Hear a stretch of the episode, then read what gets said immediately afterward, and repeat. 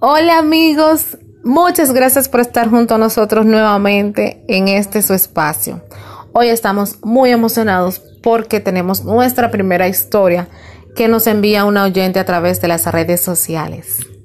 Queremos recordarles que nuestras historias son historias reales, contadas por mujeres que han sufrido maltratos, que han sufrido vejaciones, que han sufrido humillaciones por parte ya sea de su pareja o una persona cercana. Los nombres que vamos a estar utilizando en nuestras historias son ficticios, a los fines de preservar la integridad de las personas que comparten sus historias con nosotros. Y sin más preámbulo, damos inicio a esta primera historia. Bienvenidos. Hola, mi nombre es Maritza. Soy madre de un niño de 6 años. Viví en la región este de la República Dominicana con mi pareja José Roberto de 29 años.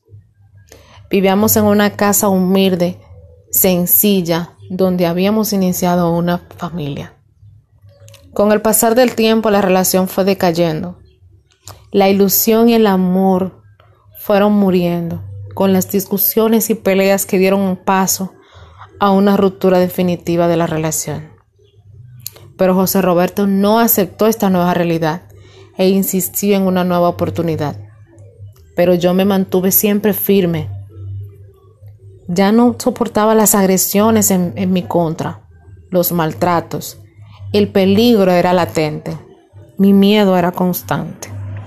Los ceros fueron la excusa perfecta para que José Roberto tratara de acabar con mi vida en una noche del 25 de diciembre otra discusión, otra pelea, otro reclamo injustificado. Lo llevaron a tomar un cuchillo de la cocina y apuñalarme más de dos veces. Pedí ayuda. Mis gritos se escucharon por toda la calle. Mi hijo de apenas seis años gritaba sin comprender lo que sucedía. Papi, por favor, no. No la maltrates, decía mi niño. Los vecinos lograron entrar para ayudar y sus esfuerzos surgieron efectos. Lograron salvar mi vida.